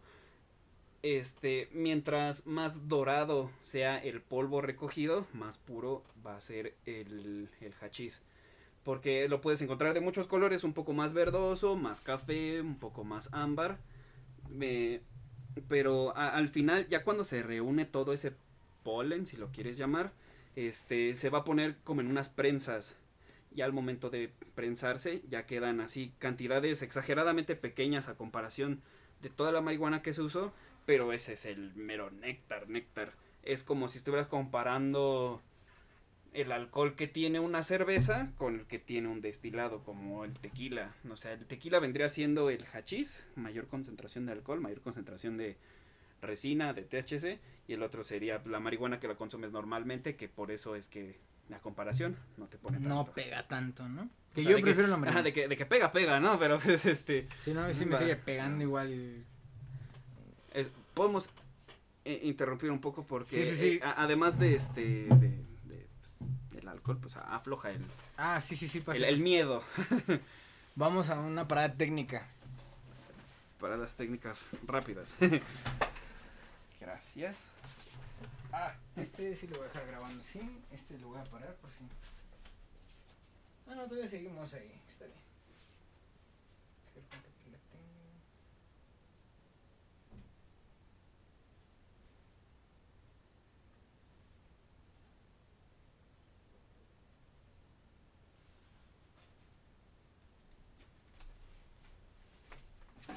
La verdad es que en este momento, muchachos, este, eh, estoy pensando en, en, la moderación, estoy, estoy, este, mm, hosteando mientras.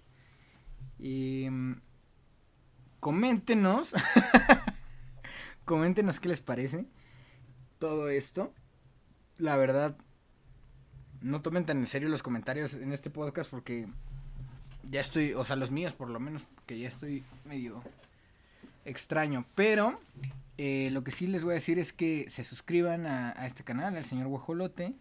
Y pues mientras vayan a, a Cine y otras perversiones, vean el stream. Voy a subir un stream hoy. Tengo que subir un stream hoy de... Hicimos una tier list un poco menos trascendental que esto, pero... Pero pues está chido, también vayan a verlo. Vayan a verlo, vayan todos aquí a, a estar. Y este. Y pues suscríbanse, ¿no? Está, está chido esto. Coméntenos. Coméntenos qué les parece. El siguiente, el siguiente capítulo va a ser el señor Spotty, señor Jorgito.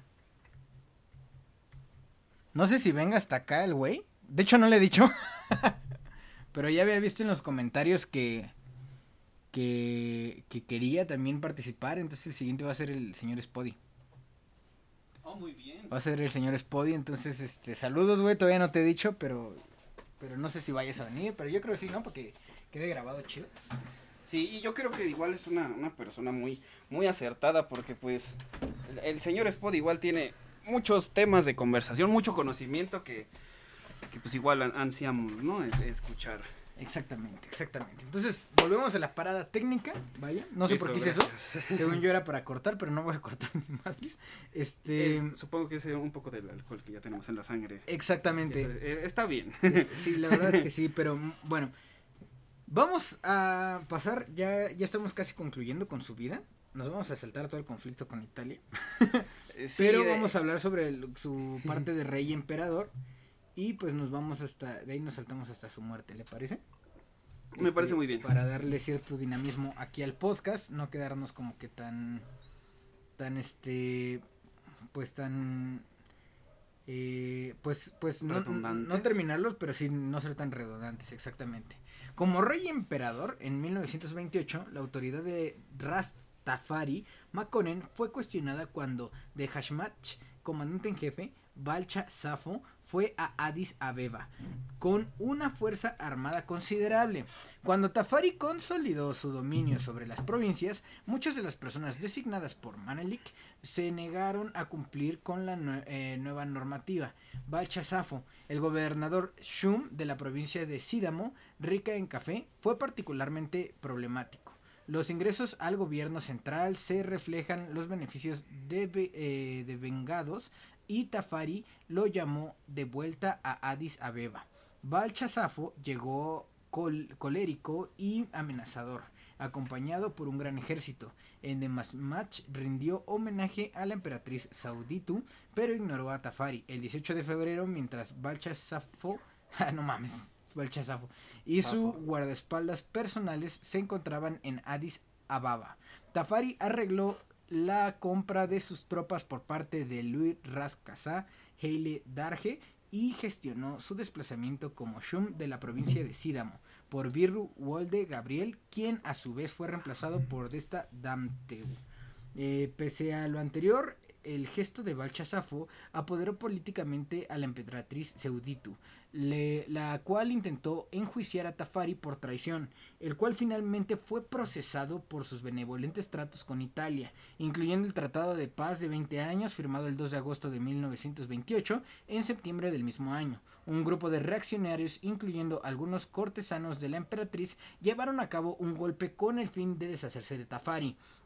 Cuando fueron enfrentados por Tafari y una compañía de sus tropas, los cabecillas del golpe se refugiaron en las inmediaciones del palacio en el mausoleo de Manelik. Tafari y sus hombres los rodearon, posteriormente siendo rodeados por el guardia personal de Sauditu con la llegada de más, nombres de, em, perdón, más hombres de Tafari y su eh, superioridad armamentística decidieron el resultado a su favor.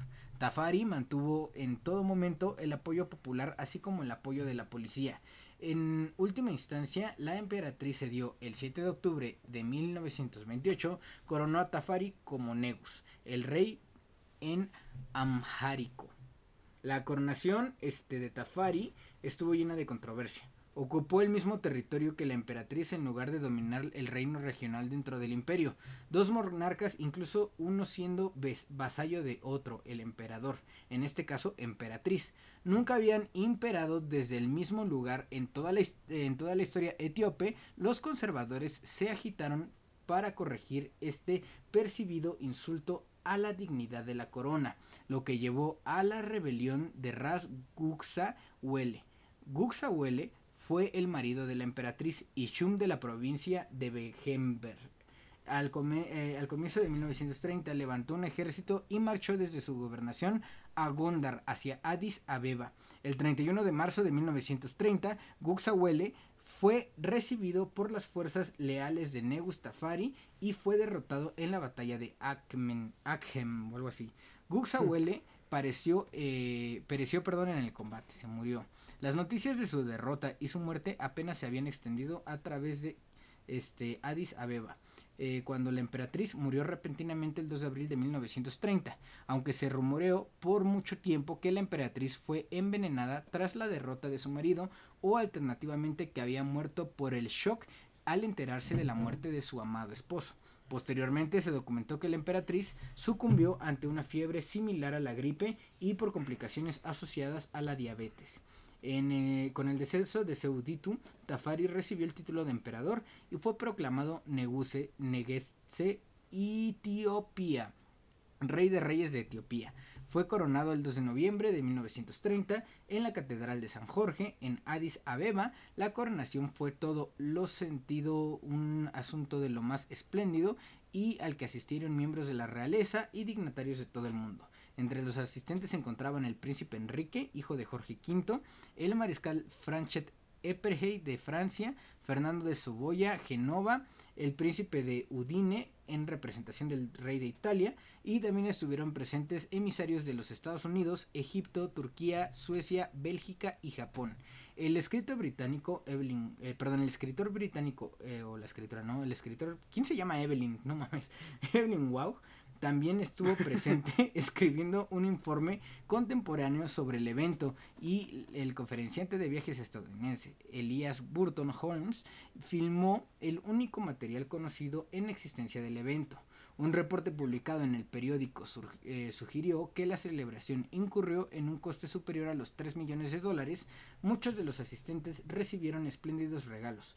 En una instancia, el emperador cristiano, Ronaldo, ah, no es cierto, eh, Cristiano envió una Biblia, eh, el bicho cubierta de oro, y un obispo estadounidense que no atendió a, atendió a la coronación, pero que dedicó una plegaria al emperador en dicho día.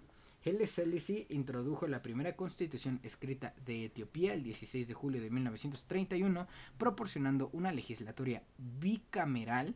La constitución mantuvo el poder en manos de la nobleza, pero a su vez establece estándares democráticos entre la nobleza, contemplando una transición a la democracia. Prevalecerá hasta que el pueblo esté en condiciones de elegir por sí mismo. O sea, tampoco fue pendejo, no, no aventó la democracia en chinga. La que es lo que nos pasó a nosotros. La constitución limitaba la sucesión en trono a los descendientes de Haile Selassie, un punto que contó a la desaprobación de otros príncipes dinásticos, incluido el príncipe Tigray e incluso el fiel primo del emperador, Ras Haile Darje.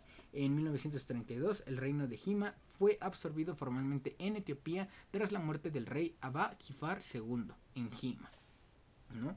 Eso fue como que todo lo que hizo durante su reinado, realmente todo lo importante. ¿Usted qué le parece? Realmente sería este de lo del tiempo en el que estaban este decidiendo cómo cómo es que iba a quedar él como como regente, ¿no? Como que toda esa era la, la presentación para que mm, pues vieran quién, quién iba a ser el nuevo Negus Negesti, el nuevo rey de reyes de, de Etiopía que igual por lo mismo que, decía hace rato, todas esas acciones son las que hacen que el movimiento Rastafari que comiencen a, creer en, en él. Sí, es decir, toda la historia, ¿no? Aquí ya pasan muchas cosas, pero es que eh, nuestra charla se extendió un poco, señor Jorgito, por lo que me salto ya directamente hasta el encarcelamiento. Claro que, es un poco también para eh, hay ciertos paralelismos al juicio con Jesús, o sea, o sea, aquí está medio extraño, pero bueno.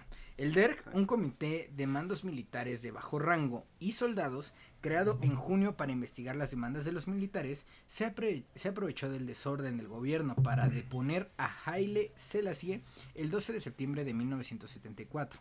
El general Aman Andom Mikael, un protestante de origen eritreo, Sirvió brevemente como jefe de Estado provisional en espera del regreso del príncipe heredero Asfa Wosen, que entonces recibía tratamiento médico en el extranjero. Haile Selassie eh, fue propuesto bajo arresto domiciliario en un breve periodo de tiempo en la cuarta división del ejército, en Addis Abeba, mientras la mayor parte de su familia fue detenida en la residencia del último duque de Arar, en el norte de la capital. Los últimos meses de la vida del emperador lo pasó en prisión, el Gran Palacio. Este, más, más tarde, la mayoría de la familia imperial fue encarcelada en la prisión de Kerchele de Addis Abeba, también conocida como Alem Bekang o Adiós Mundo Cruel. A la bestia. El 23 de noviembre de 1974, 60 ex altos cargos del gobierno imperial fueron ejecutados sin juicio.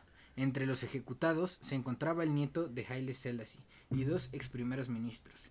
Estos asesinatos, conocidos por los etíopes como el Sábado de Sangre, fueron condenados por el príncipe heredero Asfa Wosen. El Dreg respondió a su reproche revocando su reconocimiento a la legitimidad imperial y anunciando el fin de la dinastía salomónica. El 27 de agosto de 1975, el depuesto Negus de Etiopía Haile Selassie moriría en circunstancias no aclaradas este, a sus 83 años. Oficialmente se declaró que la muerte se debió a complicaciones tras una operación de próstata realizada dos meses antes. Sin embargo, sus partidarios señalan que fue asesinado por orden de Mengistu Mariam, uno de los hombres más cercanos al por entonces jefe de Estado. Tafari Benti y quien más tarde se convertiría en hombre fuerte del socialismo etíope. vaya, igual es este un caso más de este misterios que hasta el día de hoy siguen sin resolverse, ¿no? Porque eh, podemos a la, este añadirlo a la lista de pues muertes que no tienen algún tipo de explicación, o sea, que, que las hay, ¿no? O sea, sabemos que este qué, qué, cosas turbias pueden haber por atrás, ¿no? Pero, o sea, que, de, que digan las versiones. Ya oficialmente, ¿no? sí, exactamente. No sé, como una muerte de Kennedy o un colosio. Tal vez estamos este, aventando la casa por la ventana, ¿no? Al, al poner todo en esa misma. O sea, inclusive Bruce Lee. Ah, hasta Bruce o Lee. O sea, se dice que lo mataron los, los monjes este, Shaolin. Sí, algo así había escuchado. Que porque no querían que, pues. E, esa fuera la imagen de este. Del Kung Fu. Del Kung Fu. Sí, o sea, igual, este hay, hay al, menos este de lo que hemos estado leyendo aquí en eh, de, de, Wikipedia este nada más nos narra de, de las acciones palpables no de las acciones este políticas y todo lo que de los hechos. de, de, los hechos que, que en sí, sí se puede ver. Porque si ya metemos también al saco todo el ámbito religioso y todo el culto que se que se le que se le rodea, ya entramos en que sí es un hombre peligroso en el sentido de que puede ir amoldando las mentes de de la de, todas las personas este afroamericanas porque quieras o no esto es este un empoderamiento brutal porque qué, qué más brutal puede haber que Jesucristo sea negro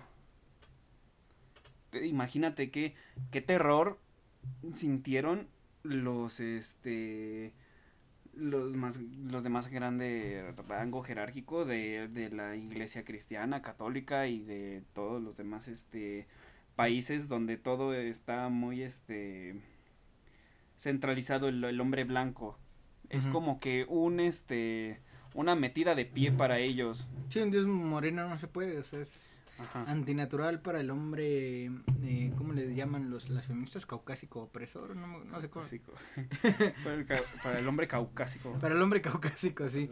Este movimiento, el movimiento Rastafari, estoy buscando también la definición en Wikipedia para complementar un poco lo que me dices, porque el Rastafari es un movimiento espiritual jamaicano, eso ya lo teníamos, este eh, pues bien entendido, influenciado por corrientes de pensamiento locales de tipo filosófico y espirituales, tales como el panafricanismo, el afroamericano, el hinduismo, la tradición judeocristiana, que es lo que nos menciona el señor Jorgito, y tradiciones de raíz africana como la cumina procedente del Congo, entre otras, como un claro enfoque afrocéntrico y una fuerte concentración de eh, diáspora que considera, entre otros asuntos, que Haile Selassie, que es de quienes hemos estado hablando, es la encarnación de Dios en la tierra, con pequeños matices dependiendo de la pertenencia a las diferentes mansiones eh, Rastafari. Surgió en los comienzos de los años 1930 en los barrios marginales del Kingston 8 en Jamaica y los sectores rurales adyacentes, siendo la visión social y cultura de Marcus Garvey eh, lo que inspiró a los Rastafaris que incluso lo consideran una reencarnación de San Juan Bautista, que es lo que tú mencionas, y atribuyendo un carácter mesiánico a Salesi. Eh, notable el gran deseo de sus descendientes de esclavos negros de volver a África, de las aspiraciones sociales y culturales de la comunidad negra y de las enseñanzas del organizador nacido en Jamaica, Marcus Garvey, que aclamaba África para los africanos. En fin de un Rastafari es ir por el sendero recto y verdadero, siempre con bondad, hermandad, verdad. Son conocidos popularmente como por sus rastas o por dreadlocks, cabello característico, y su, uso sacramental de la ganja, que es la marihuana, aunque no todos eh, utilizan ganja o llevan dreadlocks. Hoy en día esta religión se ha extendido a lo largo de gran parte del mundo y tiene seguidores provenientes de distintas culturas, lenguas y naciones. ¿Usted, señor Jorgito, se cambiaría esta religión? Eh, pues realmente tal vez mi, mi pasado yo, tal vez en, en búsqueda de conocimientos, eh, en, búsqueda de, de, de, la verdad, a, a, lo mejor porque suena a que es algo, este, mm, bastante positivo y es algo que, que me podría unir sin ir este totalmente vacío porque te, como ahorita igual lo explico ahí tienen algunas este relaciones con con las creencias judeocristianas como las que yo este de niño pues me, me, me impusieron no entonces ya al ir como sobre la marcha como ya tener todo ese conocimiento ya aunque es muy fácil irse no pero ya actualmente yo, a pesar de que, por ejemplo, pues promueva mucho el uso lúdico de, del cannabis, pues no es como que algo que de verdad quisiera seguir. Más que nada por mi modo de ver la vida, de no seguir tal cual dogmas, sino que ir sacando mm, un, un, poco de, de, de, de, todo, ¿no? De, por ejemplo, nunca está de más saber de todas aquellas religiones pues, budistas, este judeocristianas, todo lo bueno que te pueden aportar, ya que es más de lo que el típico ateíto te puede decir, ¿no? O sea, son muchas cosas de información que te pueden ayudar a entender varios porqués de, de nuestro mundo actual, ¿no? Tanto geopolíticamente hablando, de ciertas creencias, y siento yo que el saber cada vez más de ciertas religiones nos acerca un paso a la, a la verdad. Entonces, al menos que yo me cambie a, a, seguir al pie de la letra todo, e, todo esto, toda esta corriente filosófica de vida, como quieras llamarlo, no, porque también hay ciertas implicaciones negativas que traen, como en cualquier otra religión, como que todavía ellos también tienen muy arraigado el machismo en el sentido de que, eh, o sea, a, a, todo ser vivo ellos lo van a ver como súper especial, wow, este, a que, a que respetar, ¿no? Incluidos pues a la mujer, pero sigue siendo igual de relegada porque pues como en, en a lo largo de, estos milenios, ¿no? Eh, queda a un lado para quedarse al, a la crianza, al mantenimiento del hogar y todo ese tipo de cosas, como que todavía igual siguen mucho mucho en eso. Y tan solo este se dice mucho que cuando hacen ese tipo de festivales, reuniones, toquines de reggae, a los hombres que, que tocan la música les disgusta mucho o no llegan a comprender que una mujer pueda ser igual de buena que, que ellos o hasta mejor al hacer este arte en general como que sí, este, en el backstage, las mujeres que cantan reggae o que tocan reggae, este, sí se sienten muy intimidadas, ya que ese tipo de personas, este, las menosprecian, las ningunean. Entonces, hay varias cosas que como en todo tienen su negatividad, pero pues siento yo que si le puedes sacar algo, que mejor que sea lo mejor, ¿no? Porque pues si nos ponemos polarizantes y nos vamos este a seguir tal cual un dogma, no nos vamos a excluir de hacer cosas que van en contra de la razón, como el hecho de tan solo hacer las cosas por no tanto bondad, sino por sentido común de que sabes que si haces las cosas bien, por lo general vas a tener un buen resultado. Es como a lo mejor si ayudas a a alguien en medio de la calle que necesite ayuda, en algún momento se te va a regresar porque a lo mejor ahora tú estás en esa situación y pasa esa persona y ahora va y te ayuda. O sea, son como que esa, esas cositas de, de, de sentido común que deberíamos todos agarrar a que si yo me encierro a, por ejemplo, no sé, ser un cristiano, un católico, voy a estar destinado a cerrarme de mente y por lo tanto darle la espalda a personas que tienen mucho que dar en cuanto a nivel este espiritual, este nivel este, ¿cómo, cómo decirlo? intelectual, como que no puedes de verdad tener algún debate para tener alguna respuesta mejor porque nada más te vas a quedar en tu en tu pensar y eso es lo que la, la religiosidad es lo que la hace tan peligrosa. Sí, sí, sí. Entiendo, entiendo completamente, entiendo completamente Aquí el señor Guajolote Editor interrumpiendo esta transmisión, ya que Spotify no me deja subir un podcast de tres horas. Así que he decidido dividirlo en dos partes. Los dos se suben el mismo día, así que voy inmediatamente a buscar la segunda parte de esta conversación con el señor Jorgito.